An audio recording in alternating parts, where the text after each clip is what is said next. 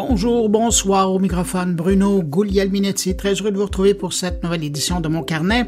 C'est l'édition du vendredi 19 mai 2023. Au menu cette semaine, il y a pas mal de monde. On va parler avec euh, la ministre de l'Enseignement supérieur du Québec, Pascal Derry, au sujet de l'utilisation de l'intelligence artificielle dans les cégeps et universités.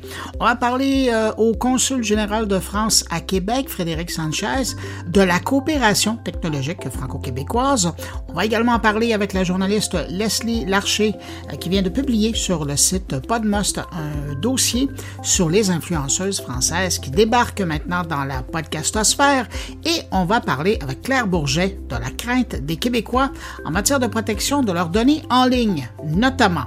Et puis, ben, il y a mes collègues qui sont là. Stéphane Ricoul a assisté au dévoilement de la 14e édition du baromètre industriel québécois de la STIC et il va nous causer de l'angle numérique de la chose. Et puis, Jean-François Poulain, de son côté, s'intéresse à la méthodologie de design qui aide les entreprises à créer une meilleure synergie pour créer des projets qui font plus de sens. Alors, grosse émission, mais juste avant, euh, vous allez me permettre de saluer, comme à l'habitude, auditeurs de mon carnet. Salutations cette semaine toute particulière à Sylvain Audet, Robert Le Cavalier, Martin Simard, Lydia Dallaire et Isabelle Giraud. Donc, à vous cinq, ben, merci pour votre écoute du podcast. Et puis, bien sûr, ben, merci à vous que je n'ai pas nommé, mais qui m'accueillez en ce moment entre vos deux oreilles. C'est très apprécié. Alors, j'en profite pour souhaiter à tous une excellente écoute.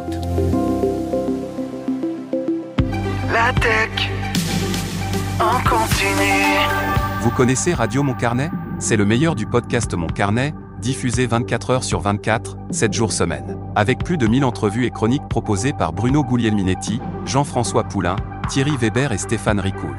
Pour écouter Radio Mon Carnet, c'est simple. Allez sur radiomoncarnet.com ou visitez le blog moncarnet.com.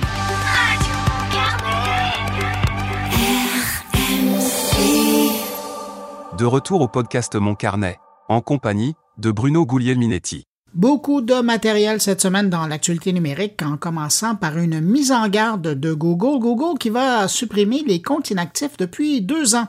Donc, si vous êtes détenteur d'un compte Google, mais que vous n'avez pas utilisé votre nom d'usager et mot de passe pour vous enregistrer auprès d'un des services de Google depuis deux ans, eh vous risquez de voir votre compte disparaître complètement et avec lui, donc, ce que vous auriez euh, stocké sur Google Photos, YouTube ou euh, Google Drive notamment.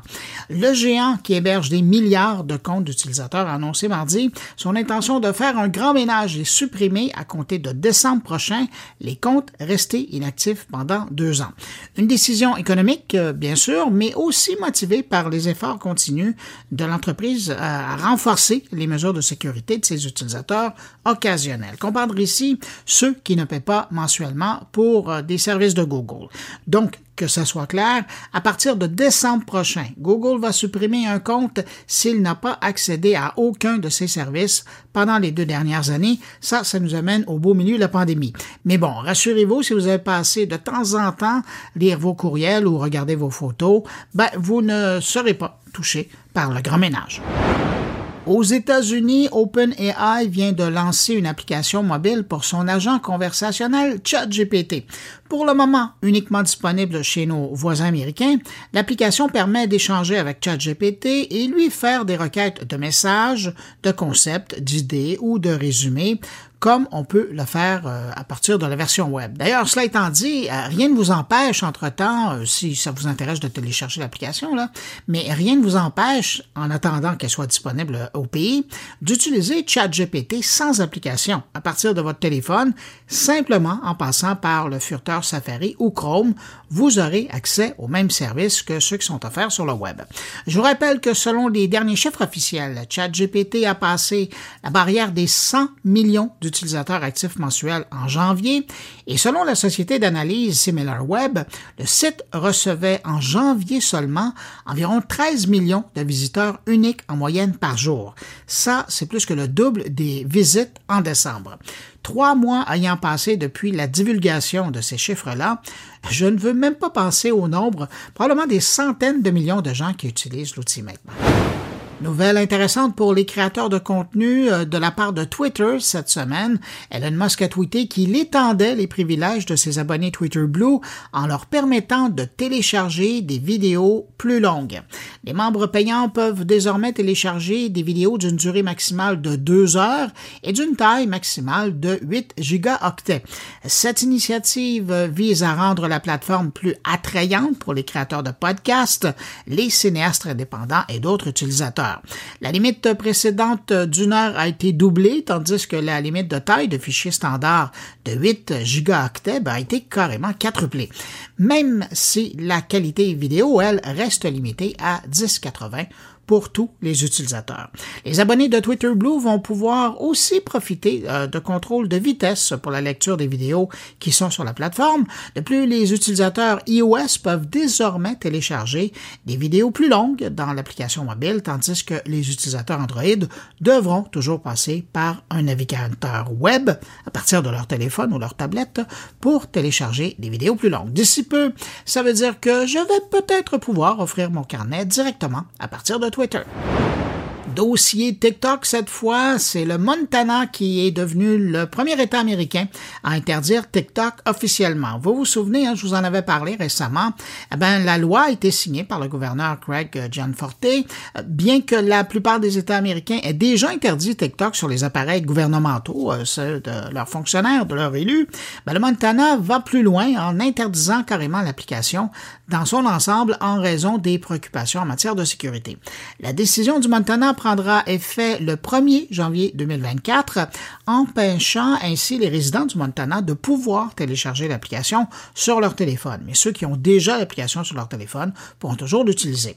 Vous imaginez que TikTok, de son côté, a déjà annoncé son intention de contester cette interdiction.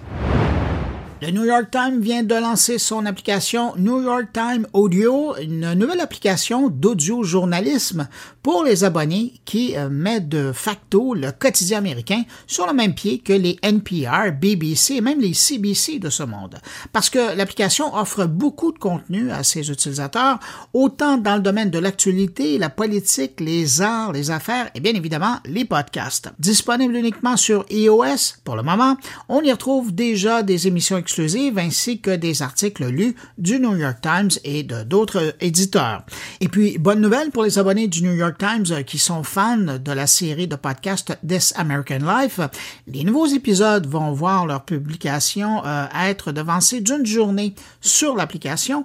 Et euh, même chose pour le podcast Serial. Toutes les saisons de Serial, en plus des nouvelles émissions, vont être disponibles sur l'application. Bien franchement, je l'ai écouté à quelques reprises cette semaine et chaque fois, ben, j'avais l'impression d'écouter une nouvelle radio. Alors j'ai bien hâte de voir à moyen terme ce que ça va créer comme habitude d'écoute chez les utilisateurs. Avis aux utilisateurs d'Instagram qui sont à l'écoute, la plateforme vous permet dorénavant d'ajouter cinq liens à votre profil. Jusqu'à maintenant, on avait le droit seulement à un. Eh ouais, Instagram a finalement compris que les gens actifs sur sa plateforme avaient besoin de plus de place dans l'espace de description. Alors maintenant, plus besoin de faire appel à un service comme Linktree. Vous pourrez indiquer vos différentes présences Internet à même le profil principal. Alors si vous ne le voyez pas déjà, euh, si vous ne voyez pas déjà cette possibilité dans votre profil, ben, patience parce que la fonctionnalité, elle est en cours de déploiement pour tous les utilisateurs. On a droit à une première cette semaine au Canada dans le monde du e-sport. Le Toronto Ultra, l'équipe de sport électronique professionnelle canadienne de Call of Duty, a reçu la nouvelle que Bell allait assurer les droits de chaque joueur de l'équipe jusqu'à concurrence d'un million de dollars. C'est la première fois au pays qu'une équipe de e-sport professionnelle se voit assurer de la sorte. Pas besoin de vous rappeler que dans le e-sport, en tout cas pour aujourd'hui, tout se passe avec la tête, les deux mains et les dix doigts des joueurs alors, ils sont particulièrement précieux pour ces gens-là, ces athlètes de haut niveau. Et je termine ce survol de l'actualité numérique de la semaine avec la publication du plus récent fascicule de l'étude Net Tendance qui porte cette fois sur les services gouvernementaux québécois en ligne et autres sujets abordés dans ce fascicule, la protection des données personnelles sur Internet. Alors, bonne nouvelle pour le gouvernement du Québec, malgré l'actualité des derniers mois, c'est une forte proportion des internautes québécois qui ont une perception positive des sites web du gouvernement du Québec. 81% des internautes québécois considèrent que les sites web du gouvernement du Québec les mettent en confiance. 80% sont d'avis qu'ils les encouragent à revenir pour trouver d'autres informations. Et puis 76% jugent qu'ils sont sécuritaires pour transmettre des données personnelles. Bref, c'est un beau bulletin. Ce qui va mal cependant, et ça c'est l'autre sujet dans l'enquête, c'est la préoccupation qu'ont les Québécois envers l'utilisation et la sécurité de leurs données personnelles sur Internet. Et pour parler de ce sujet en particulier, on va aller rejoindre à l'instant la directrice intelligence d'affaires et recherche marketing de l'ATN, l'Académie de la transformation numérique de l'Université Laval, Claire Bourget. Bonjour Claire. Bonjour Bruno. Claire, euh, vous m'avez entendu, j'ai donné un paquet de chiffres qui se retrouvent dans ce fascicule qui concerne les services gouvernementaux en ligne euh, et aussi la cybersécurité. Je reviens sur le volet gouvernemental. Écoutez, quand on regarde ça, la note d'appréciation, euh, c'est pas mal bien, ça, comme bulletin. Les gens, ils ont l'air satisfaits de leur expérience. Ça se retrouve où cette année si on la compare aux années passées? Est-ce que c'est, c'est en croissant? Je pense que c'est une, c'est une bonne année puis je dirais sur certains volets, il y a une légère amélioration. Exemple, sur la question de la facilité à, utiliser les services en ligne gouvernementaux. Avec la pandémie, il y avait une augmentation aussi euh, du pourcentage d'adultes québécois qui utilisent euh, les services gouvernementaux en ligne. Puis là, depuis, euh, depuis 2021, il y a une certaine stagnation. Ça, on le voit. Ouais. Mais par contre, au niveau de la satisfaction, je pense que c'est positif. Puis en majorité, les gens sont très ou assez satisfaits. Puis c'est des chiffres euh, assez similaires euh, en 2022 euh, à ceux de l'année précédente de 2021 en regardant vos chiffres, j'avais l'impression que, dans le fond, le gouvernement du Québec a réussi son, son pari lorsqu'ils ont décidé de concentrer ou de faire un, portail d'accueil avec québec.ca. Les gens semblent bien répondre à ça. Là. Je dirais que oui. On voit aussi, les gens utilisent encore beaucoup bon, les, les, les sites gouvernementaux pour aller chercher de l'information. Il y a peut-être un, volet qui va être amélioré au cours des prochaines années. C'est tout le volet des, formulaires gouvernementaux euh, en ligne. Euh, si on compare avec d'autres pays ou je dirais certains pays, l'usage est, peut-être imprégné dans les mœurs, si on veut. Euh, au Québec, il y a encore du travail à faire pour euh, améliorer ce volet-là. Mais ce qu'on a fait aussi cette année, on a regardé du côté des gens qui, au cours de la dernière année, avaient fait des choses en ligne avec le gouvernement versus ceux qui ne l'avaient pas fait en, en 2022, mais avant. Puis ce qu'on observe, c'est ceux qui l'avaient fait en 2022 euh, ben on, la satisfaction est quand même euh, est plus est plus élevée. Fait que c'est quand même euh, c'est quand même positif. L'autre volet de cette édition-ci du Net Tendance dont je parlais dans mon introduction, c'est tout le volet par rapport à la cybersécurité. Euh, on sent que les, euh, Québécois sont craintifs quand vient le temps de regarder les soins qui sont mis pour assurer que leur information personnelle soit en sécurité. Et ça, écoutez, quand vous regardez ça, avez-vous l'impression que les Québécois sont plus conscients du risque maintenant? Beaucoup plus conscient. C'est sûr qu'on en entend aussi beaucoup parler dans les médias. Puis euh, moi, enfin, il y, a, un résultat que, que je trouve euh, étonnant, puis d'une certaine façon un peu un peu nouveau là. En général, c'est trois euh, internautes adultes sur quatre qui se dit préoccupés par toute cette question de, de, de protection des renseignements des renseignements personnels, mais c'est encore plus fort chez les jeunes adultes. Moment, c'est ben les qui sont plus inquiets, mais dans ce cas-là, c'est, ce sont les, euh, les jeunes adultes 25 à 44 ans. Mais je veux vous entendre là-dessus. Est-ce que vous avez l'impression que c'est parce qu'ils sont plus conscients du risque ou c'est parce qu'ils sont de plus grands utilisateurs? Bonne question. Euh, oui, ils sont de plus grands utilisateurs, mais je dirais peut-être oui aux deux. Fait que ça, c'est un, un, élément, euh, un élément nouveau, puisque les gens nous disent aussi, c'est dans ce contexte-là où on est préoccupé euh, par euh, les données, les renseignements personnels qui sont euh, colligés sur nous, quel usage on en fait. sais, bon, il y a cette préoccupation-là qui est montante. Et ce qu'on souhaite aussi, c'est que les gouvernements soient de plus en plus transparents par, rapport à, au propre, ben, l'usage euh, qu'ils en font, que le gouvernement en fait des renseignements personnels euh, des Québécois. Mais c'est intéressant le point que vous amenez, puis on, on, lit quand on prend le temps de lire votre rapport, c'est qu'on se rend compte justement il y a un besoin de transparence. Oui. Euh, il y a aussi un besoin de meilleur encadrement. Les Québécois veulent vraiment sentir que euh, c'est légiféré, c'est encadré de façon très très sérieuse. Exactement. Puis je pense qu'on euh, puis je pense que le gouvernement euh, en a euh, en a conscience, puis on s'en va. Mais sauf que c'est intéressant parce qu'on ouais. sait que le gouvernement travaille là-dessus, mais là, on, de l'entendre de la bouche des Québécois, c'est autre chose. Là, là il y a une attente citoyenne. Oui, oui, oui, exactement. Claire, il y a un autre point sur lequel je veux vous entendre. Moi, c'est la première fois que je le vois et je trouve que c'est une bonne nouvelle. Vous vous intéressez à l'utilisation des données personnelles au profit de la recherche. Vous avez posé des questions aux Québécois par rapport à ça. Et ils sont favorables à la centralisation des données personnelles au profit de la recherche. Oui, il y a une, ouverture euh, à ça. Puis on, on demandait aussi euh, est-ce que vous êtes ouvert à l'idée de la commercialisation euh, ça, il y a moins d'ouverture de ce côté-là. Puis encore plus dans la mesure où il y a une transparence sur comment les informations. Tu sais, les gens, la, la nature, on, veut aider, on veut contribuer, les gens veulent contribuer, mais il faut que ce soit, faut que ce soit bien encadré et euh, faut qu'on connaisse les règles du jeu. Mais, mais je trouve que c'est une bonne nouvelle parce que si on veut avoir un appareil gouvernemental qui est plus efficace dans la gestion, si on peut se baser sur les données générées par les citoyens, évidemment anonymisées, on s'entend, c'est précieux pour la gestion de l'État par la suite. Là. Oui. Puis les gens sont aussi ouverts, peut-être dans un autre ordre d'idée, sur toute la question de l'authentification. On le voit là, c'est une majorité dit oui, on est pour la mise en place d'un système d'authentification, parce qu'on sait que c'est ça que, mm-hmm. qui est en train de se mettre en place.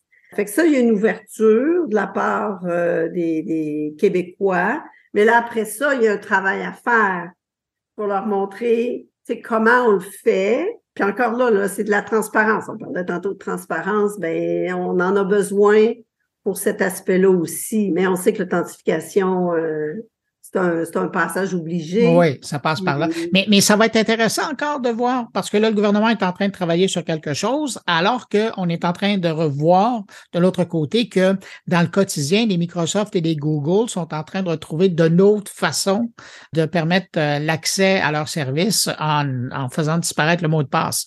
Alors, ce serait intéressant de voir euh, comment on va arriver à faire l'authentification des, des citoyens, des citoyennes avec euh, les nouveaux outils qui vont nous être offerts. Claire Bourget, Merci d'avoir pris de votre temps pour répondre à mes questions. J'invite les gens qui sont intéressés par cette nouvelle enquête qui est intitulée Services gouvernementaux en ligne, données citoyennes et cybersécurité, d'aller faire un tour sur le site de l'Académie de la transformation numérique de l'Université Laval. Vous faites net tendance sur Google. Vous allez trouver tellement rapidement. C'est la, la, première euh, réponse que vous allez voir. Ça va, vous allez voir, c'est le net tendance. Et ça va vous, vous amener vers cette édition-ci, mais les, éditions antérieures. Claire Bourget, directrice intelligente d'affaires et recherche marketing à l'ATN.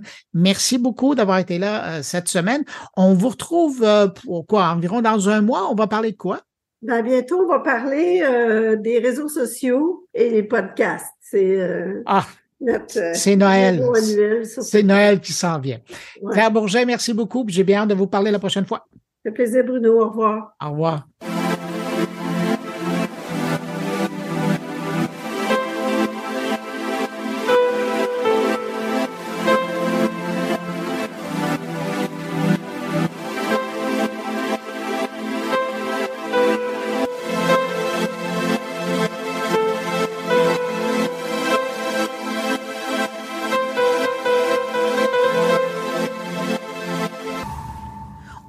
À Québec pour aller rejoindre la ministre en charge de l'enseignement supérieur au Québec, alors qu'elle a convié cette semaine plus de 1200 personnes à une grande journée de réflexion sur l'intelligence artificielle, autant du côté de son utilisation académique par les professeurs, par les étudiants, que de l'autre côté soit celui de la recherche qui se fait.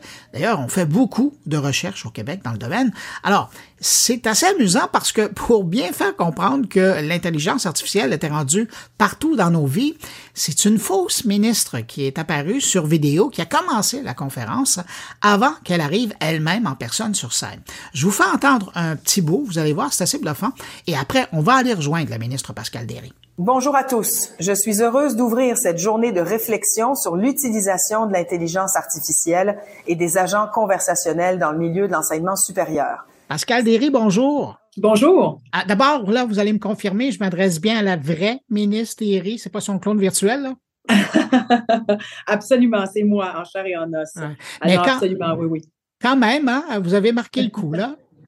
Ben, écoutez, je pense que c'est ce que je voulais aussi. Je voulais vraiment être capable de montrer à quel point euh, ces technologies-là sont faciles, sont accessibles surtout, mais en même temps montrer aussi qu'elles sont imparfaites. Parce que si vous regardez, si vous écoutez bien l'extrait, le français n'est pas tout à fait euh, à point, c'est-à-dire, bon, il y a des fautes, un peu de syntaxe et tout. J'aurais probablement pas rédigé euh, le texte de cette manière-là, mais ça vous montre à quel point c'est encore imparfait. Mais ça a pris à mon équipe une couple de minutes, là. Ça n'a pas été long pour monter ça. Donc, ça montre à quel point, justement, ce sont des technologies qui bouleversent, ce sont des technologies qui évoluent excessivement rapidement, puis qui sont très accessibles, puis qui peuvent, en fait, nous, nous faire dire un peu, un, peu de tout, là, un peu n'importe quoi. Donc, il faut être très, très, très, très prudent. Écoutez, cette grande rencontre que vous avez organisée au début de la semaine euh, pour partager, pour réfléchir sur l'intelligence artificielle dans le contexte de l'enseignement supérieur, est-ce que ça découle, c'est la question que je me posais, est-ce que ça découle de l'appel des Yoshua Benjo euh, de ce monde qui, le mois dernier, ont lancé une, pétition,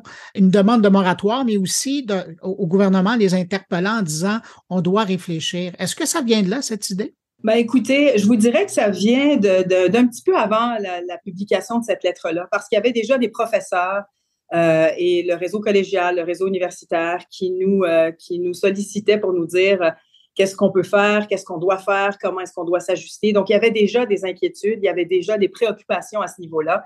Et bon, quelques semaines plus tard, alors qu'on se penchait déjà sur cet enjeu-là, il y a eu la fameuse lettre des, euh, de, de tous ces experts qui sont venus demander un espèce de recul sur le développement de l'IA. Et donc, ça nous a permis de dire, ben écoutez, je pense que c'est une bonne idée de faire une journée de réflexion, de se pencher sur cet enjeu qui est quand même crucial, fondamental, surtout dans le milieu de l'enseignement supérieur. Et c'est la raison pour laquelle on a, on a développé euh, en collaboration avec Ivado et d'autres acteurs euh, ce type de, de journée-là. Ouais. Cette journée-là, euh, pour vous, là, c'était l'occasion de faire l'état des lieux ou c'était plutôt une rencontre pour conscientiser le, le secteur, l'importance de la situation où on est? Je vous dirais que c'est un peu des deux, mais c'est davantage pour faire le portrait actuel des choses, c'est-à-dire pour voir un peu où est-ce qu'on en est, euh, de prendre un pas de recul parce que ce sont des technologies qui évoluent excessivement rapidement. Moi-même, j'ai j'ai joué un petit peu avec ChatGPT, euh, je sais pas combien de versions en l'espace de quelques mois, donc ça donne une idée à quel point ça évolue. Vous êtes mieux placé que moi là-dessus. Mais je pense que c'est ça. Le but, c'était de faire un état des lieux, de voir euh, jusqu'à quel point le réseau était interpellé par tout ça. Je pense que c'est venu, tout le monde était déjà très conscient des risques. les, les, les, mots que j'ai retenus lors de cette journée-là, c'est vraiment ça. C'est prudence, il faut prendre un pas de recul, il faut prendre le temps d'analyser tout ça, de comprendre ces technologies-là de rupture. Et euh, je pense que ça a été très bien reçu, très bien perçu. Il y avait beaucoup de monde, ça a attiré beaucoup de gens, tout le réseau, ceux qui gravitent de près ou de loin. Mm-hmm. Et on a été capable justement de faire un peu le portrait actuel, l'état des lieux, puis de dire qu'il faudra éventuellement accompagner les réseaux là-dedans, accompagner le réseau collégial, accompagner le réseau universitaire, les professeurs, les étudiants. Donc, c'est vraiment tous les acteurs du réseau se retrouvent un peu pris là-dedans. Donc, il faut prendre le temps de réfléchir à tout ça, puis de voir un peu de quelle manière on peut intervenir éventuellement pour, euh, je vous dirais, développer de manière éthique et responsable tout ce qui est intelligence artificielle. Il y a des initiatives ici et là au Québec qui sont en train de se faire justement par euh, les, les, je dire, les artisans de l'enseignement supérieur. Là. Je pense notamment à ce qui va se passer le 29 mai à Chicoutimi, euh, l'Université du Québec à Chicoutimi, qui est en train de travailler sur une, une grosse journée de réflexion pour ces gens-là. Donc, vous voyez d'un bon œil les différents partenaires du domaine travailler chacun de leur côté pour arriver à se faire une tête. Oui, moi, je pense que c'est essentiel parce que ce que les gens me disaient pendant la journée, puis ensuite, quand la journée s'est terminée, c'est euh, vous savez, c'est bénéfique, Madame Derry, on avait besoin de cette journée-là, c'est un incontournable. Tout le monde doit être vraiment mobilisé, c'est un effort collectif, on a besoin de tous et chacun parce que c'est évidemment le milieu de l'enseignement supérieur, mais c'est toutes les sphères de la société. Puis en tant que gouvernement, je pense que ça prend vraiment un effort concerté. Euh, d'où, d'où le mandat qui a été confié par mon collègue, M. Fitzgibbon, au Conseil de l'innovation, donc à l'innovateur en chef, M. Mm-hmm. Sirois, qui lui aussi va piloter de son côté un mandat là-dessus, va piloter vraiment des consultations publiques. Il y aura un rapport. Et à l'intérieur de ce rapport-là, il y a un axe qui va être dédié justement à l'enseignement supérieur. Donc, je pense que c'est tout qui est indissociable. Et c'est bien qu'on ait tous cette réflexion et qu'on soit tous mobilisés pour être capable ensuite d'avoir ces rapports-là, de s'en inspirer, puis de, voir de quelle manière est-ce qu'on peut euh, développer de manière éthique et responsable, puis de trouver les mesures appropriées. Dans le fond, il faut, faut cohabiter avec ces technologies-là. On peut pas les faire disparaître, on peut pas... Euh, euh, on peut pas faire de moratoire sur des technologies déjà existantes. Je pense que ce serait très problématique. Ce serait quasiment irréaliste de faire ça. Alors, euh, de s'asseoir tous ensemble puis de mobiliser tous les acteurs, je pense que c'est là où on en est. Puis c'est l'étape, c'est la première étape finalement à des étapes subséquentes qui vont avoir lieu. Mais c'est intéressant parce que je regardais les participants qui étaient là euh, lundi dernier, puis à, la fois, il y avait des gens qui étaient euh, dans le domaine du développement de ces technologies-là. Vous parliez de Ivado, euh, bon, Yeshua Benjo qui était là aussi. Puis de l'autre côté, vous avez ceux qui sont en train de former la nouvelle génération qui, eux, auront à travailler avec ça. Alors, c'est vraiment des deux côtés que vous prenez cette histoire-là, vous. Oui, puis on n'a pas le choix, c'est-à-dire tout le monde est préoccupé, autant les enseignants qui doivent enseigner parce qu'il y a beaucoup d'enseignants qui ne sont pas familiers, avec ces nouvelles technologies-là. Donc là aussi, il va falloir les accompagner, euh, puis faire de la formation euh, éventuellement avec ces enseignants concernant ces nouvelles technologies. Et de l'autre côté, on a aussi bon les étudiants qui eux sont aux prises avec tout ça. C'est-à-dire, je pense qu'il faut qu'on qu'on leur apprenne aussi à comprendre ces technologies-là, à leur montrer un peu quelles en sont les limites aussi, parce que là, on parle beaucoup de plagiat, mais on ne veut pas se retrouver non plus dans un environnement où on accuse tous les étudiants, puis qu'à chaque fois qu'il y a un travail qui est rendu, on se pose des questions, puis on se dit est-ce que c'est plagié, pas plagié? C'est difficile d'être dans cet environnement-là. Je pense qu'il faut prendre un temps d'arrêt, les professeurs autant que les étudiants, les gestionnaires aussi du réseau, pour être capables de tous travailler ensemble, mieux comprendre ces outils, les utiliser, en voir les limites. Puis je vous dirais que je suis très, très impressionnée par l'ingéniosité, la créativité de nos enseignants, euh, même des étudiants. Mais je pense que les enseignants ont pris les devants il y a quelques mois et ont, décidé eux aussi d'aller maîtriser, regarder un peu comment ça marche, maîtriser cette, technologie-là avec leurs étudiants. Ça les pousse, ça les pousse à pas juste utiliser ChatGPT pour une simple question, mais ça pousse aussi la réflexion, l'esprit critique. Et je pense que c'est ça qui est important parce que, vous savez, les technologies évoluent très vite, mais je ne pense pas et je ne crois pas, puis je ne voudrais pas surtout que ça vienne substituer, se substituer à, l'intelligence humaine, à l'intelligence collective que nous avons pour faire en sorte qu'on continue d'enseigner euh, comme on enseigne avec euh, euh, entre humains, en, discutant, en ayant cette interaction humaine. Je pense que c'est extrêmement important. D'où d'où le fait que je, ne crois pas que les technologies vont aller jusque-là. C'est quand même nous qui alimentons aussi ces technologies-là et le développement. Alors, je pense que c'est une bonne chose qu'on garde ça en tête qu'on vienne pas, euh, que ça vienne pas substituer l'apprentissage qu'on donne à nos étudiants et la manière dont ça fonctionne aujourd'hui au Québec dans le réseau euh, de l'enseignement supérieur. Euh, je vous sens, et c'est une bonne chose, je vous sens préoccupé par justement les gens sur le terrain à travers le Québec et, s'assurer qu'ils ont les bons outils et qu'ils savent les utiliser. Mais à un moment donné, vous savez comment ça évolue. Je pense qu'on aurait eu cette discussion-là il y a six mois et on n'en parlerait même pas. Mais là, on, on, est dans un contexte où ça évolue tellement rapidement qu'on voit les Euh, commencer à mettre des paramètres, euh, des, des, bordures dans l'utilisation. Est-ce que vous croyez qu'à un moment donné, ça sera au gouvernement de mettre un certain encadrement par rapport à l'utilisation ou vous êtes plutôt de l'approche aujourd'hui? Dans six mois, on pourrait dire autre chose, là, mais aujourd'hui, avec ce que vous avez entendu cette semaine, euh, là, vous êtes plus dans ben, travaillons ensemble et laissons les institutions elles-mêmes encadrer cette utilisation-là.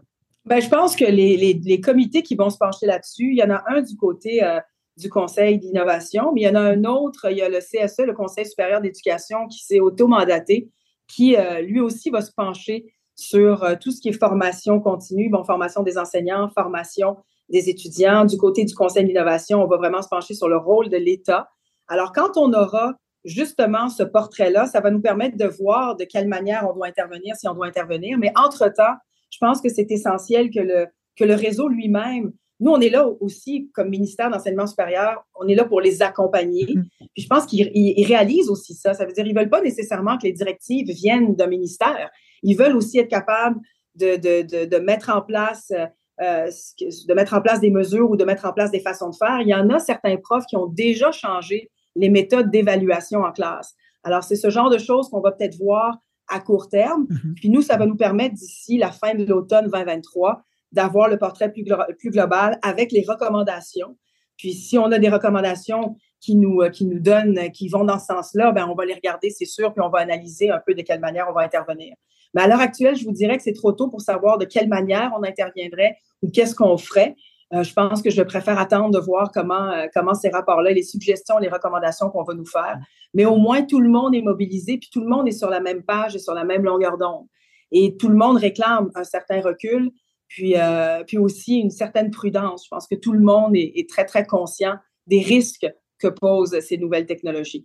Alors, de, de, de là à être tout le monde sur la même longueur d'onde, puis de voir que tout le monde est mobilisé, c'est déjà pour moi une grande étape, un grand pas en avant mais c'est clair qu'on pourra pas, on pourra pas attendre trop longtemps. C'est-à-dire, euh, je comprends moi-même si je revenais dans deux semaines, la réflexion serait déjà beaucoup plus avancée, puis je comprends ça aussi. Mais on va prendre le temps de voir tout ça, puis je pense que ça va. Il y, a, des solutions qui vont même émerger à travers le réseau, qui vont nous aider aussi à, avoir de bonnes pratiques. C'est ça en fait. Le, ministère peut avoir le rôle d'avoir vraiment un guide de bonnes pratiques pour que ce soit homogène à travers le réseau pour que tout le monde sache un peu comment fonctionner à travers le réseau avec euh, ces technologies-là. Donc, je pense qu'un guide de bonne pratique éventuellement va servir. Puis, euh, du côté du ministère de mon collègue, M. Fitzgibbon, ben, on verra aussi euh, ce qui émanera de ce rapport-là. Mais ça inclut aussi l'enseignement supérieur, comme je le mentionnais. Donc, c'est une bonne chose aussi qu'on soit, qu'on soit, qu'on soit dans ces, dans, ces comités un petit peu partout parce que, comme je le disais, c'est indissociable de, l'évolution de la formation puis de ces technologies-là aussi. Lors de votre euh, grande rencontre, je voyais que votre collègue Bernard Drinville était présent. Euh, ça va aussi également avoir un impact dans l'éducation euh, plus large, je pense aux plus jeunes, au secondaire, au, primaire. C'est encore une autre génération qui va être affectée par, par ça. Donc, tout le monde va travailler ensemble pour arriver à un encadrement général. Absolument. On, déjà, on, développe, euh, on travaille déjà ensemble depuis le tout début, je vous dirais. Puis même la journée de lundi, il y avait quand même plusieurs personnes du ministère euh, de l'Éducation qui étaient présents. Donc oui, je travaille étroitement avec mon collègue, M. Drainville. Les deux ministères travaillent en étroite collaboration avec, évidemment, le ministère de l'Économie puis les autres ministères qui sont impliqués. Mais oui, c'est un effort concerté, un effort gouvernemental. Je pense que on n'a pas le choix. C'est, Puis tous les pays sont un peu confrontés à tout ça. Tout, tout le monde est confronté à tout ça. Je parlais avec euh, des délégations qui étaient là de la Suisse ou de la Belgique ou de la France. Puis tout le monde est confronté à ce même problème. Et donc, euh, il y a aussi un peu les mêmes inquiétudes, les mêmes préoccupations. Donc, je pense que nous aussi, on va devoir s'inspirer peut-être de ce qui se fait ailleurs aussi. Sait-on jamais? Il y a peut-être des meilleures pratiques qui émaneront euh, ailleurs. Donc, ça aussi, ça va nous permettre euh, de, pouvoir, de pouvoir avoir un meilleur portrait de la situation un peu partout ailleurs qu'ici. En tout cas, chose certaine, pour avoir parlé à des gens qui étaient présents euh, lundi, j'ai l'impression que d'une part, vous avez apaisé les esprits en disant, ben, euh, prenons le temps d'y réfléchir comme il faut. Pas trop de temps, mais prenons le temps qu'il faut. Et puis de l'autre côté, j'ai l'impression que ça a été perçu aussi comme un, coup de sifflet. Vous parliez des deux euh, comités qui ont été créés. On les voyait annoncer après votre événement. On sent qu'il y a un vent, là. Tout le monde pousse dans le même sens, là. Oui, puis je pense que c'est une bonne chose. On est rendu là. Euh, ça, évolue déjà très, très vite. J'aurais voulu faire ça euh, hier, comme on dit, mais évidemment, ça, ça, prend du temps à mettre sur pied. Mais comme vous dites, ça va très vite. Alors, nous aussi, on doit, on doit garder ça en tête, que ça évolue très vite, que ça va très vite, puis qu'il va falloir arriver avec euh, des solutions ou une manière de développer l'IA de manière responsable, puis de manière appropriée, trouver les, vraiment les bons outils, les bonnes manières de développer tout ça de manière éthique, mais d'avoir tous ces acteurs mobilisés puis évidemment, on, pense un peu tout le monde la même chose. Donc c'est vrai, c'est vrai que ça a été bien perçu et bien reçu. Puis le but, c'est de donner une suite à tout ça. Ça, c'est euh, sans aucun doute. Là. Ben, euh, ben, parlant de ça, justement, puis je terminerai là-dessus, euh, parce que bon, il y a le travail des deux comités qui, qui vont plancher, qui vont revenir avec des rapports. Mais concrètement, d'ici là, qu'est-ce que vous attendez de la part des, des, des cégeps, des universités et de leurs enseignants?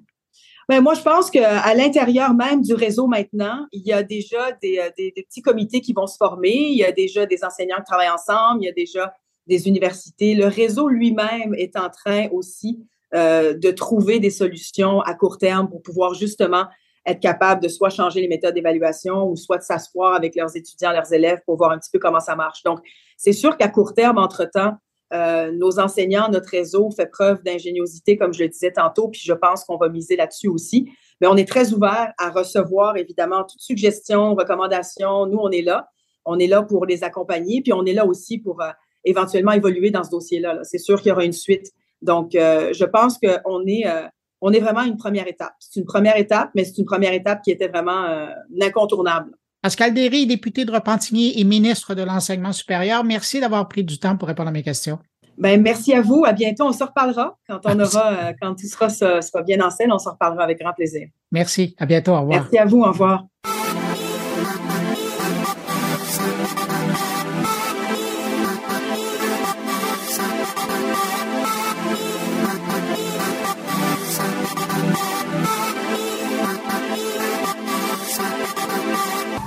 Cette semaine, la journaliste Leslie Larcher a publié sur le site de Podmast un dossier intitulé Influenceurs podcasteurs deux points, le nouvel Eldorado, un dossier qui porte sur les influenceurs vedettes français qui se mettent au podcast. Pour son papier, elle s'est intéressée particulièrement à quatre influenceuses françaises et les gens qui tournent autour de ces influenceuses. Et j'ai trouvé le dossier pas mal intéressant au point où euh, je lui ai demandé si elle avait le goût de venir nous présenter son dossier. Alors on va aller la rejoindre à l'instant à Paris. Bonjour Leslie Larcher. Bonjour. Leslie, c'était quoi la prémisse de cette enquête? En fait, j'ai commencé à m'intéresser à ce sujet parce que moi-même, j'écoute, je, regarde des vidéos euh, YouTube euh, depuis mon adolescence. Euh, donc, je suivais ces créatrices de contenu, j'ai suivi leur arrivée en podcast. j'ai même découvert après d'autres podcasts de YouTubeuses et YouTubeurs. Et voilà, c'était un sujet qui m'intéressait, notamment parce que je travaille aussi sur ces problématiques de marché économique du, du, podcast. Et je trouvais ça intéressant de lier les deux et de voir comment euh, euh, l'arrivée des, euh, des, influenceurs, influenceuses dans le podcast modifiait le secteur. Ben, c'est justement parce qu'on on, est habitué, en tout cas, on était habitué à l'époque de les voir surtout sur YouTube. À la limite, bon, il y en a qui ont été, qui ont fait des déclinaisons sur Instagram, d'autres qui ont été chez TikTok, mais de les voir arriver sur podcast, c'est autre chose parce que c'est on est dans le format plus long là. avec ça, qu'est-ce que vous avez découvert dans ces rencontres avec ces quatre créatrices de contenu? et leur agent? Euh, ben, j'ai découvert que c'était un milieu qui était euh, effectivement en plein essor, euh, que les marques étaient intéressées, que les plateformes sont intéressées, qu'il y a tout un secteur qui se fédère en fait autour de leur arrivée, parce que ces influenceuses ont déjà des communautés qui sont engagées, qui les suivent d'une plateforme à une autre donc de YouTube à Instagram à, au podcast. Et effectivement, il y a un engouement euh, derrière euh, cette arrivée, euh, notamment pour les auditeurs parce que c'est des personnalités qui suivent et qui peuvent découvrir autrement, donc plus en longueur, avec plus d'intimité. Elles se confient davantage. il y a un lien encore plus, encore plus proche qui se crée. Et euh, du côté du secteur économique, donc plateforme, studio, etc., ça permet également de profiter, en fait, en quelque sorte, de cet engagement pour grandir et évoluer. Donc, euh, euh, quand vous employez l'Eldorado dans votre euh, expression, c'est vraiment l'Eldorado dans les deux côtés. Donc, pour elles, ça leur permet d'aller chercher, en tout cas, d'avoir une présence plus large, mais de l'autre côté, pour les, studios, pour les boîtes qui entourent ces créatrices-là, c'est aussi l'intérêt d'avoir accès à ces créatrices de contenu-là. Oui, tout à fait. Euh, pour les créatrices de contenu, ça permet euh, de, euh, de, ne pas mettre tous ses œufs dans le même panier, en fait, donc de, de multiplier les, les, sources de revenus, ce qui était déjà la base, en fait, de leur, de leur travail. Et pour les, les, autres, ça permet effectivement de ramener des auditeurs. Et il y a cette notion de démocratisation qui est très importante parce que ces, communautés euh, autour des youtubeuses euh, créatrices de contenu, euh, elles sont plutôt jeunes, donc 15-25 ans. C'est des, des, populations qui n'étaient pas forcément dans le podcast, euh, même mhm. s'il euh, y a une forte croissance euh, récemment.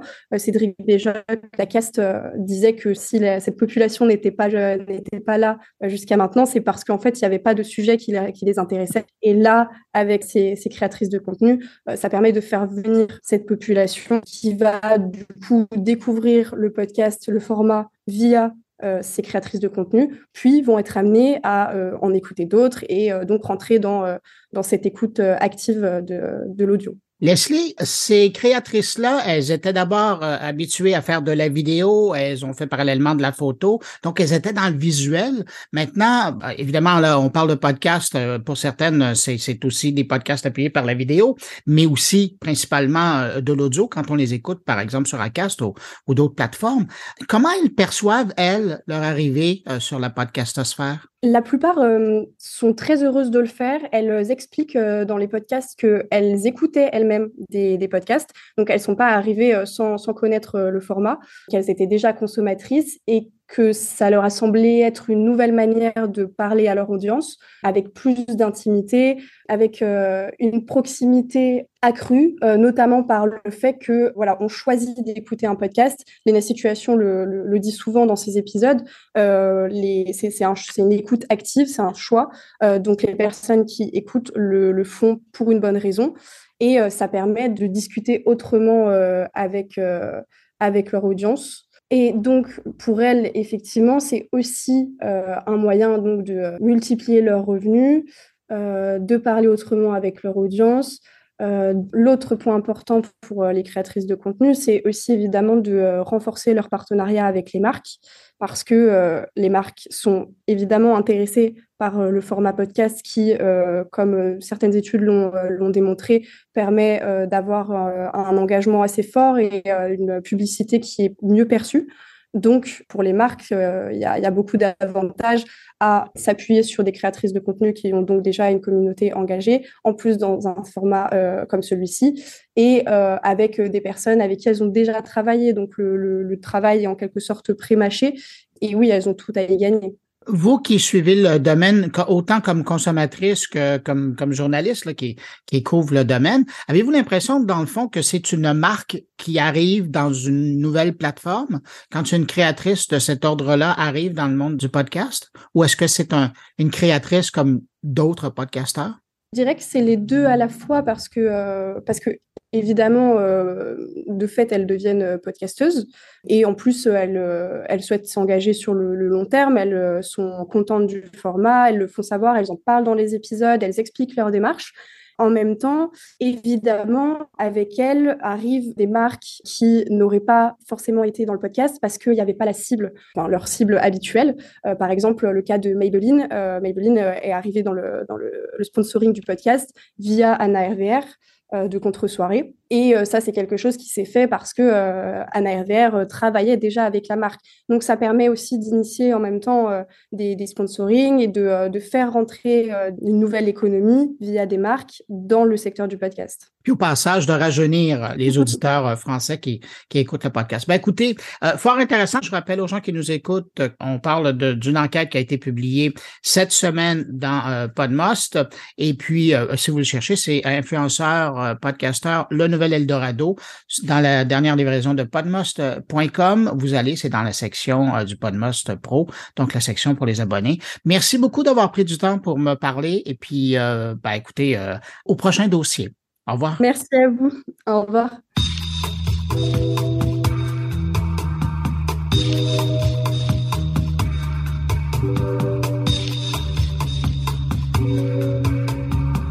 Retour au Québec euh, pour parler, cette fois on demeure hein, dans la France et le Québec, là, pour parler de coopération franco-québécoise dans le domaine de la technologie.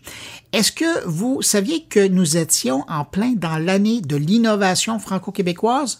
Moi, bien honnêtement, je l'ai appris la semaine dernière en voyant le programme du Sommet de l'innovation France-Québec qui se tenait cette semaine à Montréal. Beau prétexte pour faire le point sur justement cette collaboration entre les deux peuples francophones de part et d'autre de l'Atlantique. Alors, on va aller rejoindre de ce clic le consul général de France à Québec. Bonjour Frédéric Sanchez. Bonjour. Donc, cette semaine, à Montréal se tenait le sommet de l'innovation France-Québec.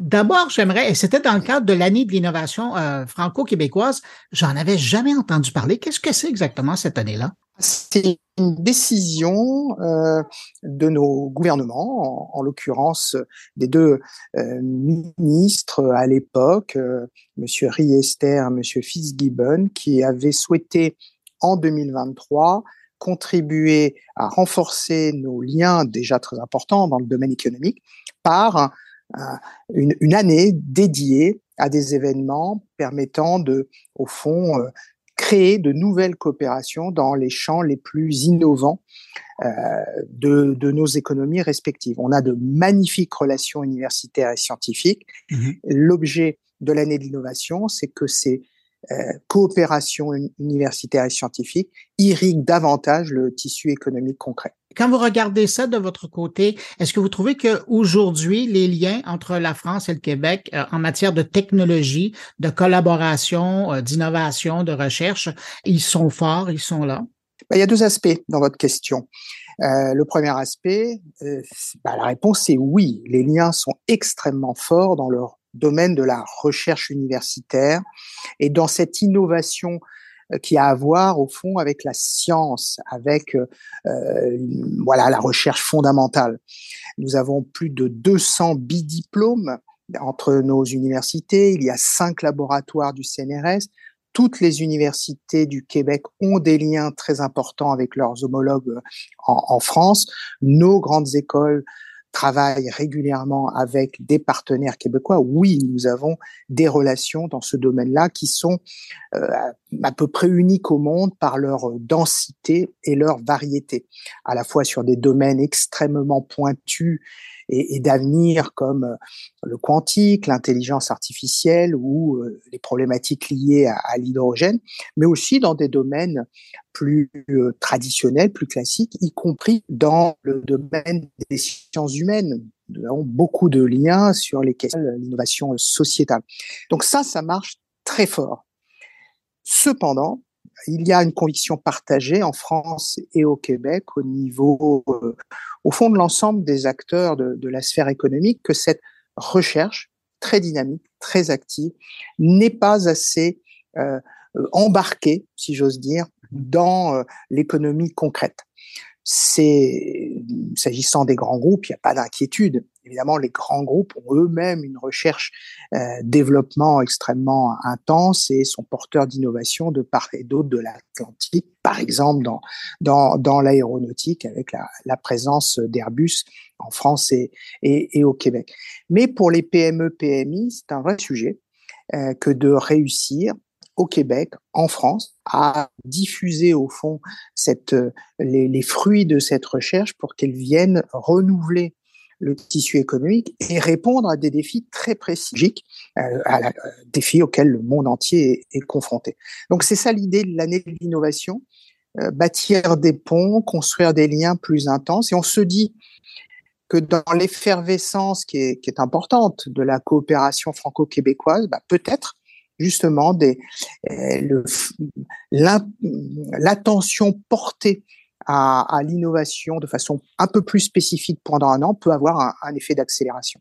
Euh, il y a quelques années de ça, il y avait eu des ententes à l'époque entre la France et le Québec par rapport au, au domaine de la main-d'œuvre dans différents champs de compétences. Et je me demandais, est-ce que ça concerne aujourd'hui le monde des technologies? évidemment, du côté des études, il y a des liens là, qui existent, mais une fois ça lancé, est-ce qu'au niveau de l'entrepreneuriat, euh, des différents champs d'expertise, est-ce que les ententes de main-d'œuvre, de coopération et d'échange existent aussi?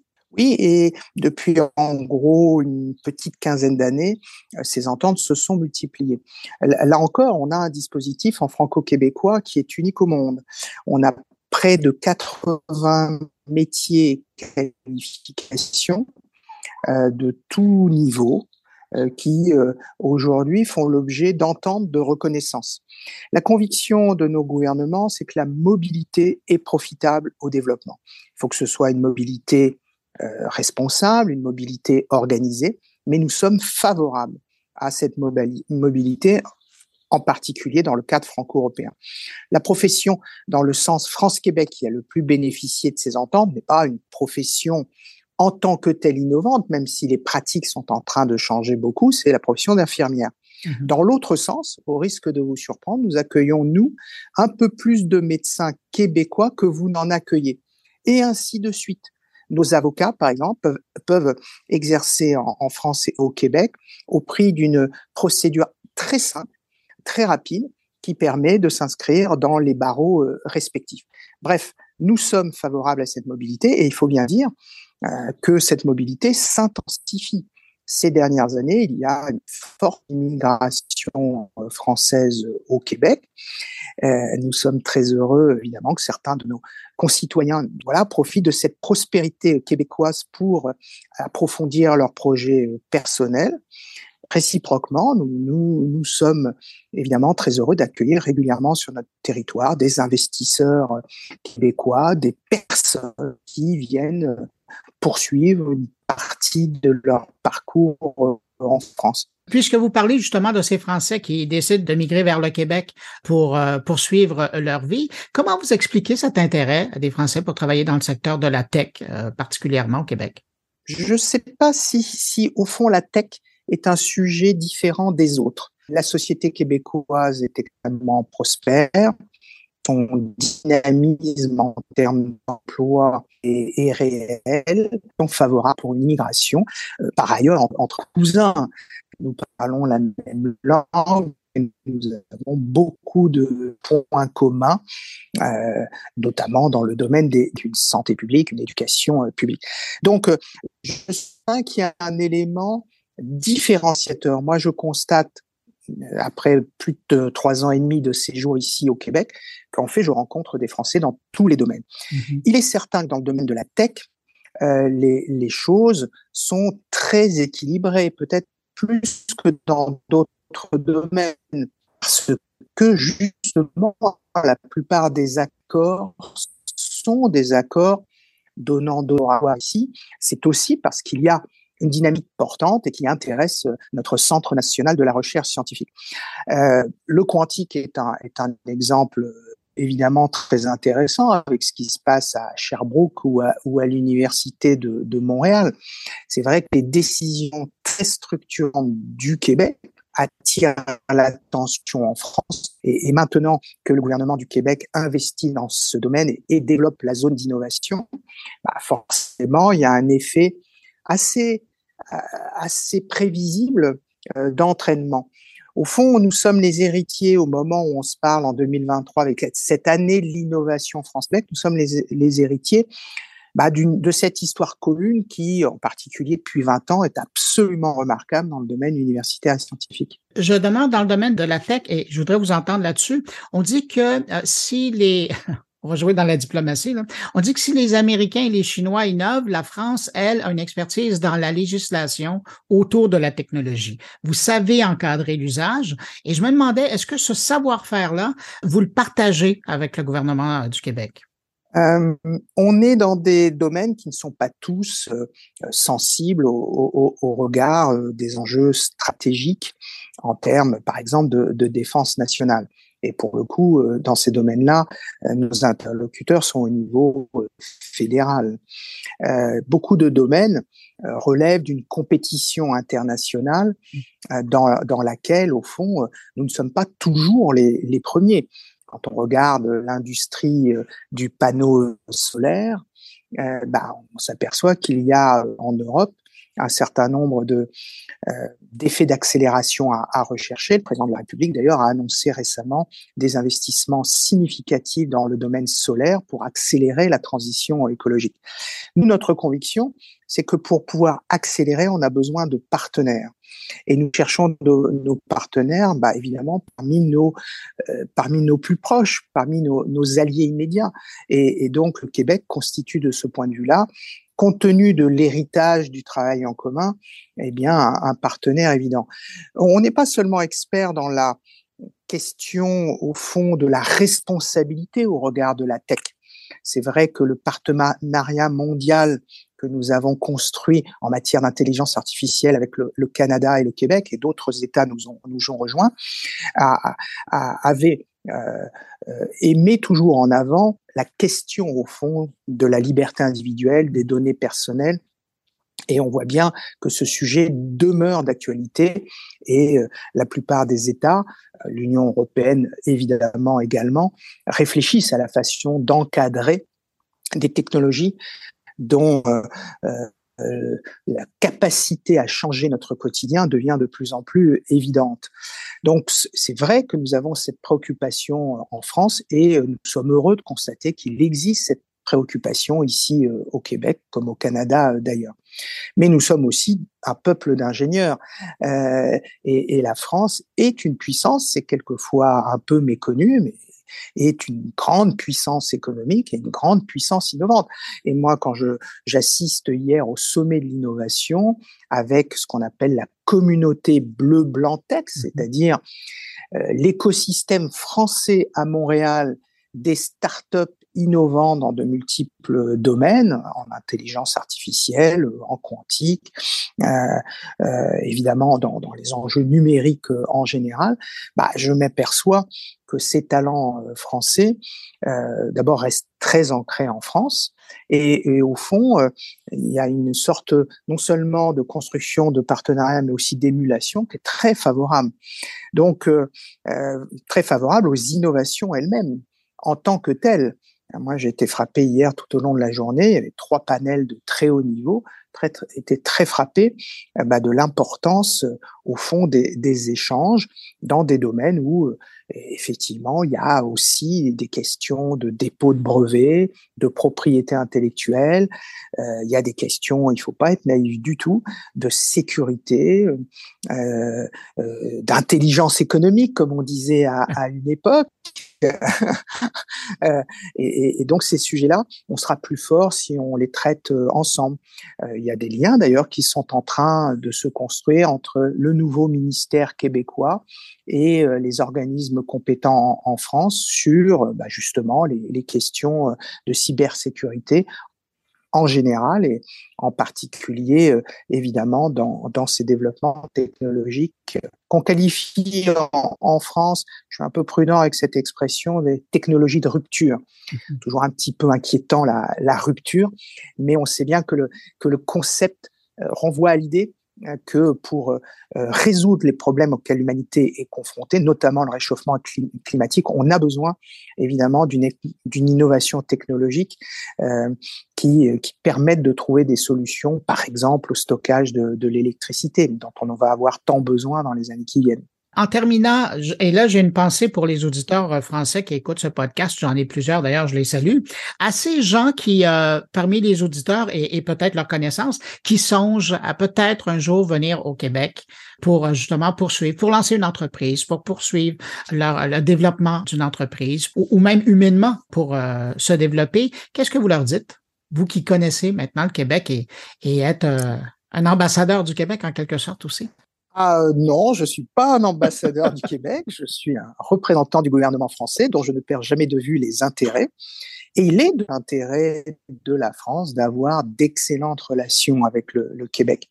Donc moi, je leur dis euh, que comme dans toute chose, il y a un niveau de complexité qu'il faut connaître. La législation fiscale québécoise, la législation du travail au Québec, l'environnement culturel euh, eh bien, c'est quelque chose qu'il faut bien connaître lorsqu'on veut réussir son projet, que ce soit d'ailleurs un projet d'immigration durable ou un projet ponctuel. Moi, je suis très frappé euh, depuis que je suis ici du caractère, au fond, euh, d'aller-retour permanent entre la France et le Québec. Il y a des Français qui viennent ici quelques années, retournent en France. Même chose pour euh, dans, dans, dans le sens Québec-France. Euh, simplement, il faut, comme toujours dans la vie, euh, se prémunir des échecs en, en, se renseignant convenablement et en vérifiant quel est l'état, ne serait-ce que quand on veut faire de l'économie, quel est l'état du, du marché local, quelle est la façon dont à partir évidemment du Québec, ça c'est un, un enjeu important pour nos économies, pour notre économie en France, comment se projeter dans, dans la, au Canada et dans l'Amérique du Nord? Même chose d'ailleurs pour vos entreprises à travers la France, comment se projeter en Europe? Tout cela a été grandement facilité par la mise en place de l'accord de libre-échange, hein, l'AECG, dont euh, la mise en œuvre provisoire eh bien, euh, se traduit par une accentuation de nos échanges. Moi, je suis frappé par la mise en place de multiples filiales communes que ne mesurent pas toujours la balance commerciale. Et au fond, pense que l'année de l'innovation France-Québec euh, sera, il est un peu tôt pour, pour tirer les leçons, mais sera un grand succès. Rien qu'au mois de mai, on a 21 événements au Québec et 23 en France. C'est vraiment énorme. labellisés dans l'année de l'innovation France-Québec. Donc, c'est d'ores et déjà une très belle dynamique et j'espère que ça va s'approfondir euh, sur cette fin de printemps, début d'été et cet automne, parce qu'à vrai dire, nous intégrons au fur et à mesure que l'année se développe, nous intégrons de nouveaux projets. Donc, je profite de notre entretien pour lancer un appel. Intéressez-vous à l'année de l'innovation. C'est en 2023, mais ce n'est pas fini. Nous pouvons accueillir labelliser de nouveaux événements. Et bien entendu, après 2023, il y aura 2024. Et il n'est pas question, évidemment, qu'il ne se passe rien dans le domaine de l'innovation en 2024. Frédéric Sanchez, vous êtes consul général de France à Québec. Merci d'avoir pris du temps dans votre agenda pour répondre à mes questions. Et puis, je vous dis à la prochaine. Merci beaucoup à vous de votre intérêt pour nos matières. Au revoir. Au revoir.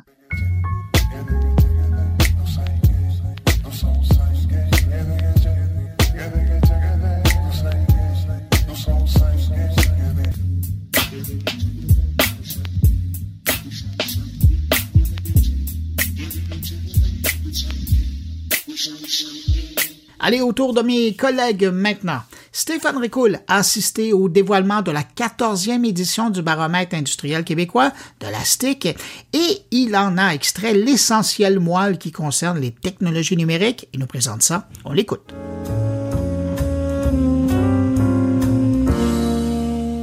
L'association STIC, qui a pour mission de développer les relations d'affaires et d'améliorer la compétitivité des entreprises manufacturières afin de favoriser l'essor de l'économie québécoise, dévoilait ce mois-ci son baromètre industriel. Un baromètre qui dresse une vue d'ensemble de la situation actuelle du secteur manufacturier québécois, en particulier celle des PME œuvrant au sein des chaînes d'approvisionnement des principaux secteurs industriels. Pour bien vous situer le secteur manufacturier, Sachez qu'en 2021, 92% des établissements avaient moins de 100 employés et 97,9 d'entre eux avaient moins de 250 employés, ne laissant la place qu'à un maigre 2,1% des établissements avec plus de 250 employés, soit au grand total 281 établissements seulement pour tout le Québec. Pourtant, le PIB découlant des biens fabriqués s'élevait à 49,1 milliards de dollars en 2022, les ventes à 213 milliards de dollars cette même année, représentant tout de même 25% du total canadien, et le nombre de salariés 444 000, soit 11% des emplois totaux du Québec et 28,3% des emplois manufacturiers canadiens. Une belle performance qui fait que le PIB par emploi était beaucoup plus élevé dans le secteur manufacturier en 2022 que pour l'ensemble de l'économie québécoise, avec 111 638 dollars versus 98 751. En incluant l'aérospatial, c'est le matériel de transport qui arrive en tête, avec un équivalent de 13,5% du PIB du secteur, suivi du monde alimentaire avec 12,2%, puis premier sous la barre des 10% avec 9,4% exactement, la transformation des métaux. Enfin, sachez que le secteur manufacturier québécois se démarque par l'importance de ses exportations qui en 2022 représentaient 87% de la valeur totale des exportations québécoises, avec comme destination cible sans surprise les États-Unis qui représentent 73% des augmentations en hausse de 2 points de pourcentage et très loin derrière la Chine, représentant son second marché avec 3% des exportations totales en 2022 en baisse de 1 à 2 points de pourcentage. On comprend que c'est pour le Québec un secteur d'importance, mais qui malheureusement, selon les prévisions, risque fort de subir un ralentissement marqué en 2023 avec une croissance envisagée de 0,3% comparativement à 2,5% pour le reste du monde et devra patienter à 2024 avant que son économie se redresse graduellement.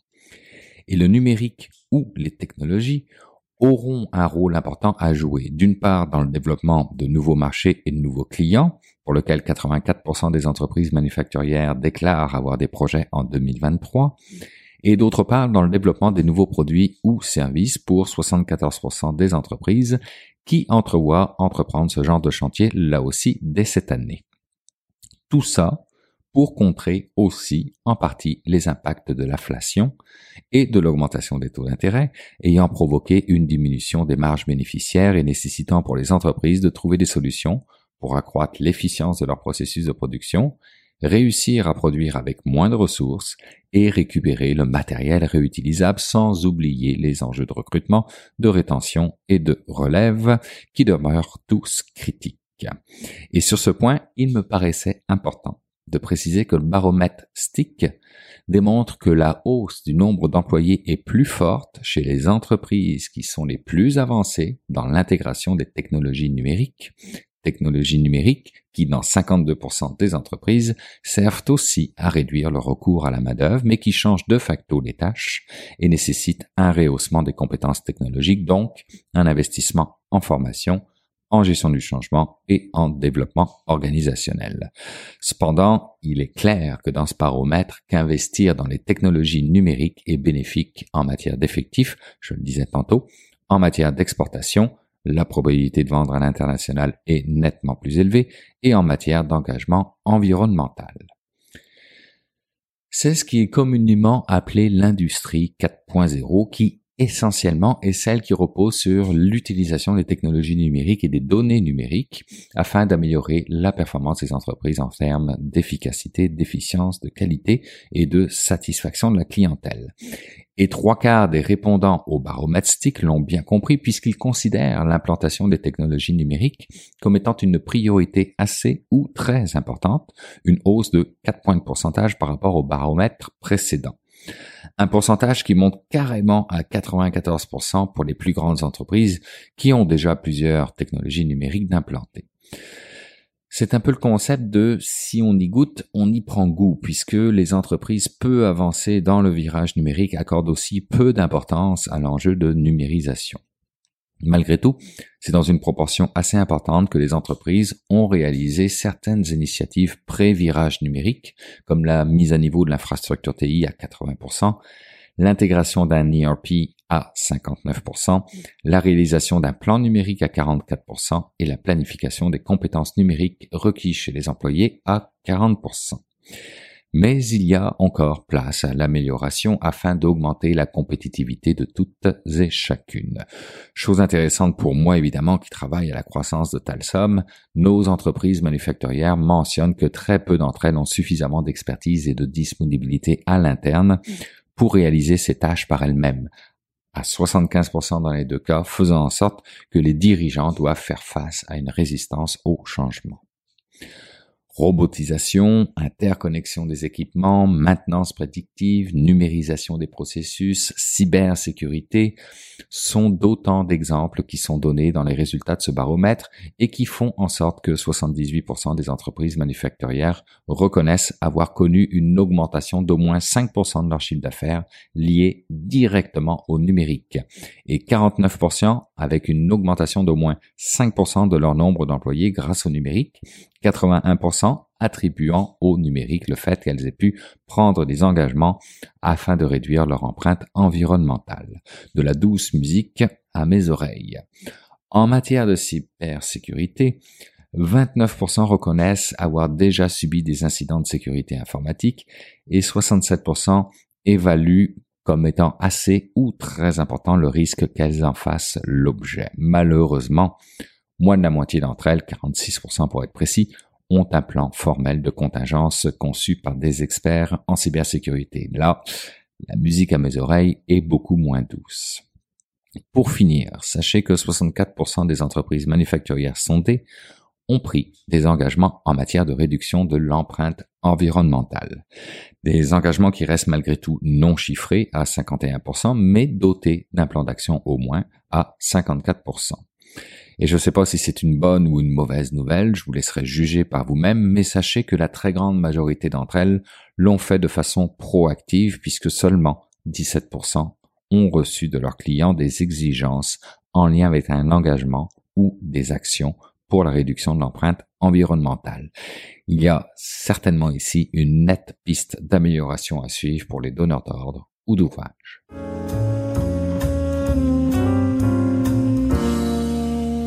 C'est maintenant le temps d'aller rejoindre mon ami Jean-François Poulain pour parler UX. Bonjour Jean-François. Bonjour. Cette semaine, tu nous parles de méthodologie du design. Ben oui, cette semaine, euh, on parle euh, de design thinking. On a déjà parlé de d'ateliers, de, de, de, creuser la tête de nos euh, de nos clients, de nos utilisateurs en amont dans les projets. Ben, c'est ce que je fais cette semaine. Je parle avec deux de mes experts favoris dans le domaine qui ont touché un petit peu à tout, euh, certifiés dans beaucoup d'écoles de design thinking, d'ateliers, plus récemment dans une organisation qui s'appelle Intersection, dont, dont j'ai pu rencontrer Eric d'ailleurs en Europe à l'automne, comme tu te souviens, où j'étais moi aussi, et lui était à justement une de ces conférences Intersection. Et donc, euh, ben, cette semaine, je parle avec euh, Éric Letarte et Jean-Sébastien Daigle de, euh, de, la compagnie Friends, qui est une compagnie qui se spécialise vraiment spécifiquement là, à faire cette partie-là, le côté euh, réflexion avec euh, les organisations, le côté... Euh, c'est dur à expliquer parce que c'est quand même des méthodologies qui peuvent s'appliquer à plein de problématiques dans des grandes organisations ou dans des projets. Et comme tu le sais, moi, je ne commence plus de projet numérique sans être passé par ces étapes-là. Ben là, Jean-François, je pense que je ferai la même chose parce que ça fait des années maintenant que je t'entends nous démontrer l'importance de commencer comme ça. Non, mais c'est ça, effectivement, c'est absolument essentiel à, faire des projets numériques en 2023. Là. C'est, ceux qui font pas ça se retrouvent avec des projets là, qui sont mal, euh, mal dérisqués, hein, comme je l'ai utilisé ce terme-là dernièrement. Il y a quelque chose qui manque au projet parce qu'on n'a pas réussi à vraiment asseoir autour de la table les bonnes personnes et se dire des vraies affaires. Ben, ces méthodologies-là dont on va parler dans l'entrevue, on parle de ça, on parle de la méthodologie Edgy euh, qui vient du groupe Intersection dans lequel Eric et Jean-Sébastien participent. Il y a quelque chose là qui met le design à un niveau organisationnel où par réflexe les organisations en ce moment elles sont plus enclin à aller voir des gens qui sortent des HEC, des, des grandes écoles d'administration, eh ben là, la question, c'est est-ce qu'on peut pas amener une méthodologie qui pense différemment, qui est issue du design, qui va aider les organisations à penser différemment? Donc, euh, ben, c'est ça le pari que Jean-Sébastien et Eric euh, ont pris, puis qui viennent nous expliquer aujourd'hui dans cette entrevue. Jean-François, merci pour euh, cette mise en place de ta rencontre avec les deux messieurs. On va l'écouter ta rencontre, et puis ben, j'en profite pour te souhaiter une excellente semaine, puis on se retrouve la semaine prochaine. Salut. Ben, bonne semaine à toi aussi, Bruno. À la semaine prochaine. Ben écoute, Jean-François, pour, pour bien comprendre euh, l'utilité de Edgy, il faut avant comprendre euh, qu'est-ce que le design d'entreprise, parce que c'est pas encore une notion qui est euh, très familière, surtout au Québec. Je dirais qu'en Europe, ça commence à faire jaser pas mal, mais ici au Québec, c'est encore assez émergent. Et on, a tendance à résumer, puis je vais laisser Jean-Sébastien poursuivre après, mais on a tendance à résumer, euh, à faire un parallèle en fait entre euh, le, design d'entreprise et le UX. C'est-à-dire, le design d'entreprise est à une organisation, ce que le UX est à un produit. Ah, OK. Voilà. Donc, c'est essentiellement si on peut euh, mettre un petit peu plus de, de, de, de je vais dire, d'informations sur cette affirmation.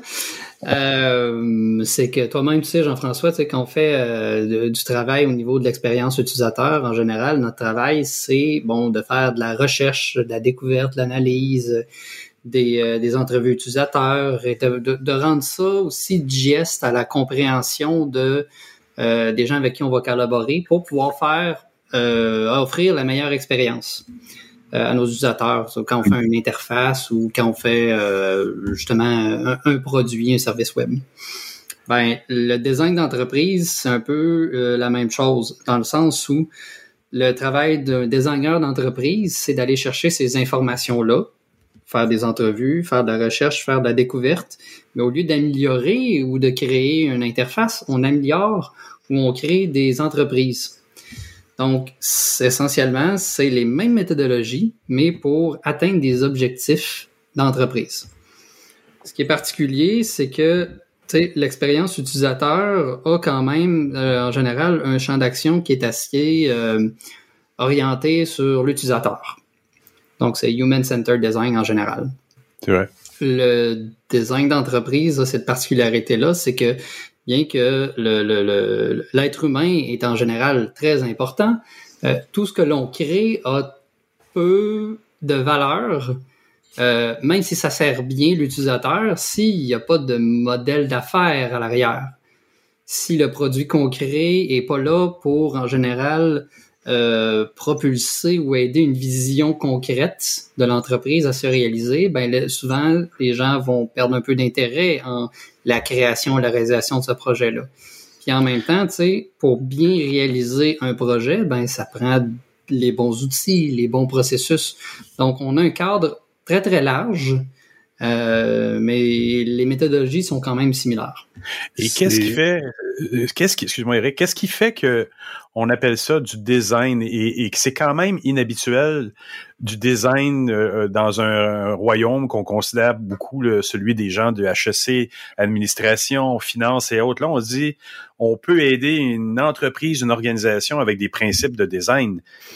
Ça va faire peur. Euh, je, je, je, une petite historique, j'espère que ce sera pas trop long. Euh, bear with me.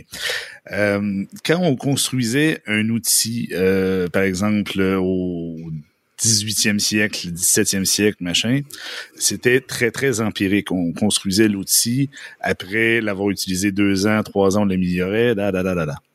Euh, or, euh, à la fin du 19e siècle, début 20e siècle, on a commencé à développer des techniques, des outils pour pouvoir devenir intentionnel par rapport à l'évolution de nos outils et c'est devenu en quelque sorte le design. Euh, l'entreprise jusqu'au milieu du 19e siècle à peu près, euh, c'était quelque chose de très artisanal. Ça se construisait un peu comme à la comme je te pousse. Euh, on était encore sur des relativement petites entreprises. On a commencé à avoir des grandes structures avec la révolution, les, premières révolutions industrielles. Et euh, ben quelque part, 150 ans, 200 ans de design en parallèle de d'entrepreneuriat. on commence à avoir beaucoup de données et de, processus, comme disait Jean-Sébastien, à savoir qu'est-ce qui fonctionne, qu'est-ce qui fonctionne pas. On a eu l'époque de Taylor, on se rend compte avec notre modernité puis une économie de service que Taylor ne fonctionne plus vraiment, euh, et on est capable de mélanger les deux disciplines, mélanger une intentionnalité de fabriquer quelque chose, de conception, avec des données sur comment une entreprise devrait fonctionner et quels sont les possibilités, parce qu'il n'y a jamais qu'une seule bonne voie, hein, c'est pas un one size fit all. Euh, comment on peut donc utiliser de la conception du design et tout notre bagage de compréhension de comment une entreprise pourrait fonctionner, pourrait bien fonctionner, et en mélangeant les deux, ben, on est capable de d'améliorer de, euh, les entreprises d'un point de vue euh, global, d'un point de vue euh, assez horizontal, euh, en tenant compte, par contre, des, réalités euh, verticales euh, sans, sans, sans, problème. Et ça m'amène à spécifier d'ailleurs, hein, quand on parle de design d'entreprise, il faut voir euh, une entreprise, c'est pas forcément une business. Une entreprise, c'est une initiative portée par des gens qui ont une ambition commune. En ce sens, ça peut être un projet, ça peut être un département, ça peut être un, projet social. On utilise entreprise, c'est peut-être une déformation un peu de l'anglais, euh, mais dans un sens beaucoup plus large que dire une business. J'allais te le demander.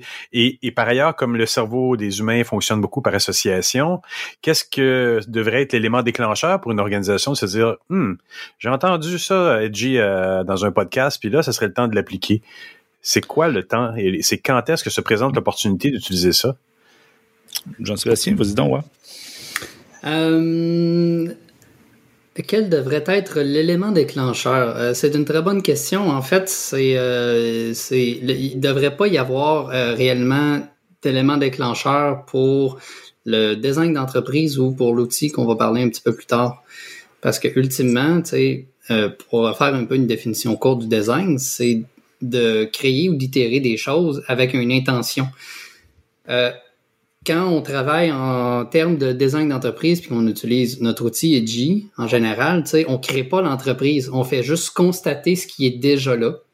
Puis en constatant ce qui est déjà là, ben là, si on réussit à le rendre graphique et avoir une communication entre toutes les équipes, tous les silos, tous les départements, là, en tant qu'entreprise, on peut consciemment l'améliorer ensemble. Et L'élément déclencheur, comme je dis, c'est ben, en général, on va dire la façon la plus simple de dire, ben là, il y a des silos, on se comprend pas. Mais ça, c'est déjà universel. c'est le propre d'une compagnie et je dirais même c'est le propre de, de, des individus d'avoir la difficulté à maîtriser tous ces aspects-là d'une entreprise.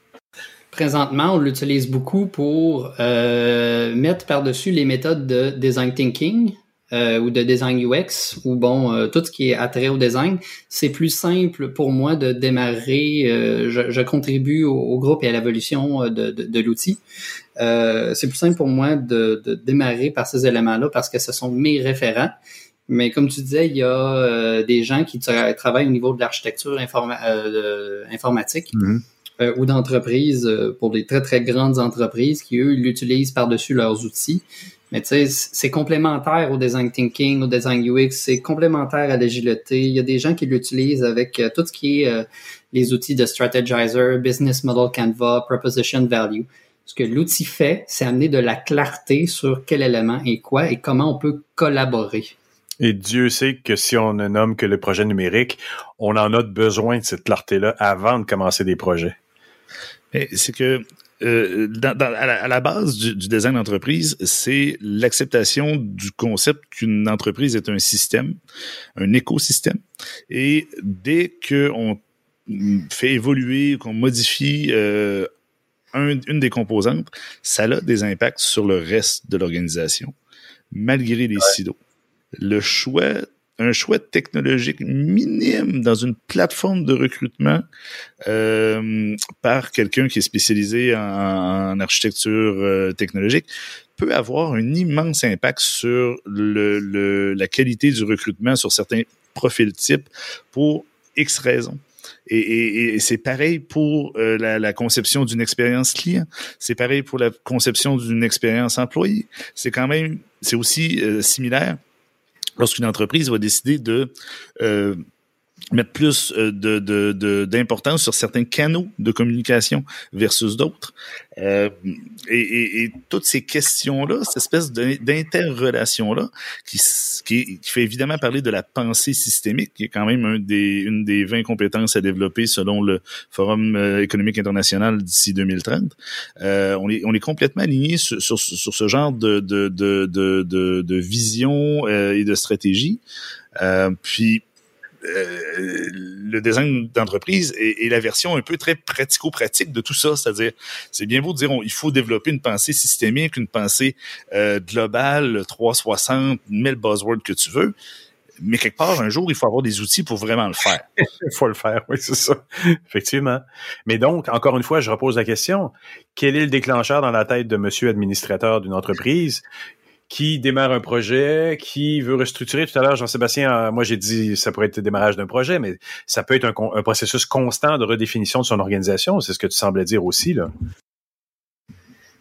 Ça, dépend vraiment de la personne. Ça dépend de. En fait, souvent quand on commence euh, un, processus de cartographie dans, dans Edgy, on pose tout simplement la question dans quelle, dans laquelle les facettes vous êtes plus à l'aise de commencer? Et c'est la réalité de l'équipe avec laquelle on travaille qui va, qui va sonner le point de départ. De toute façon, on va faire le tour, toujours. Et tu vois, on l'a vécu euh, récemment avec euh, euh, plusieurs équipes qui étaient en apprentissage à Montréal sur sur le modèle où on, on, était dans une dynamique de comment implanter des RSE donc de la responsabilité sociale de l'entreprise donc des gestes en développement durable dans une dans une organisation.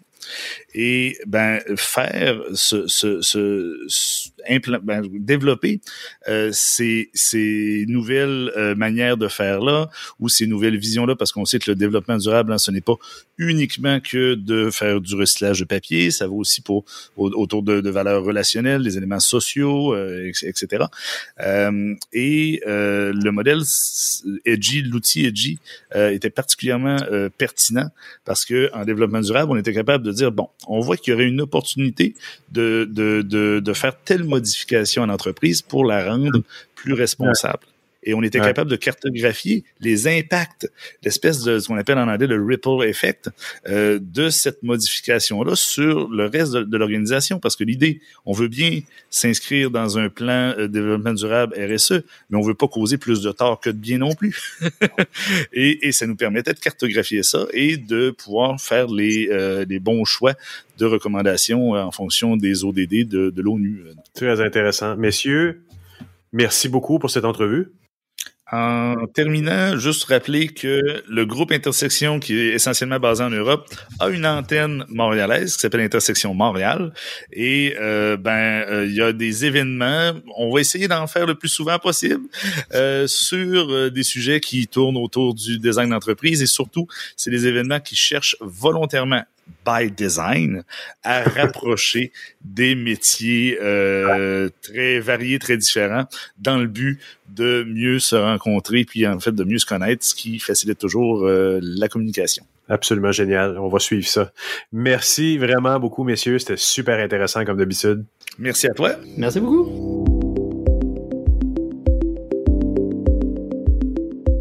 Ben voilà, c'est ainsi que se termine cette édition de mon carnet. Merci à nos invités. Merci à Stéphane Ricoul. Merci à Jean-François Poulain également pour leur participation cette semaine. Et puis, merci également à vous qui êtes restés là jusqu'à la fin. Heureux de vous avoir accompagné pendant ce bout de journée. On se donne rendez-vous vendredi prochain pour une nouvelle édition de mon carnet. Entre-temps, ben, je vous souhaite de passer une excellente semaine et surtout, portez-vous bien.